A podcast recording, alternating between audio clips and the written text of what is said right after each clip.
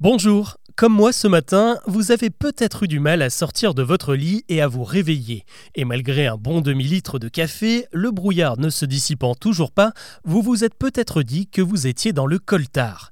Cette expression, tout le monde la connaît, mais combien de personnes savent vraiment l'orthographier?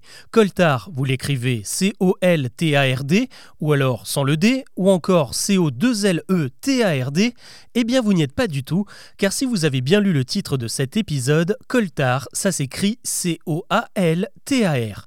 Alors c'est vrai que ça fait bizarre et pas très français, mais justement c'est parce que ce mot ne vient pas de chez nous, mais d'Angleterre. Si on le décortique, d'un côté on a coal qui veut dire charbon dans la langue de Shakespeare, et de l'autre nous avons tar qui signifie goudron. C'est pour ça que les pistes des aéroports sont appelées des tarmacs, la combinaison de tar et de macadam. D'ailleurs tarmac ce n'est pas vraiment le nom de la piste, mais celui du revêtement qui est posé dessus, c'est même une marque déposé à ne pas confondre avec le bitume ou l'asphalte. Je pense qu'on y reviendra dans un prochain épisode.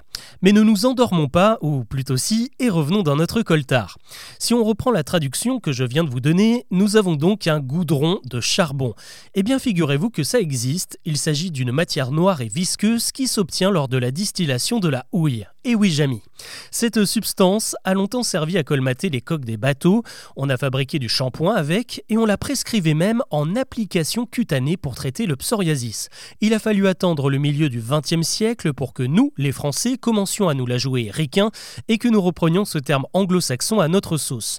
Pourquoi? Eh bien parce que cette matière noire et collante, le coltard, en rappelle une autre, le cirage. Être dans le cirage, ça veut bien dire qu'on est fatigué, mal réveillé, un peu dans le pâté, et être dans le coltard, c'est simplement l'anglicisation de cette expression.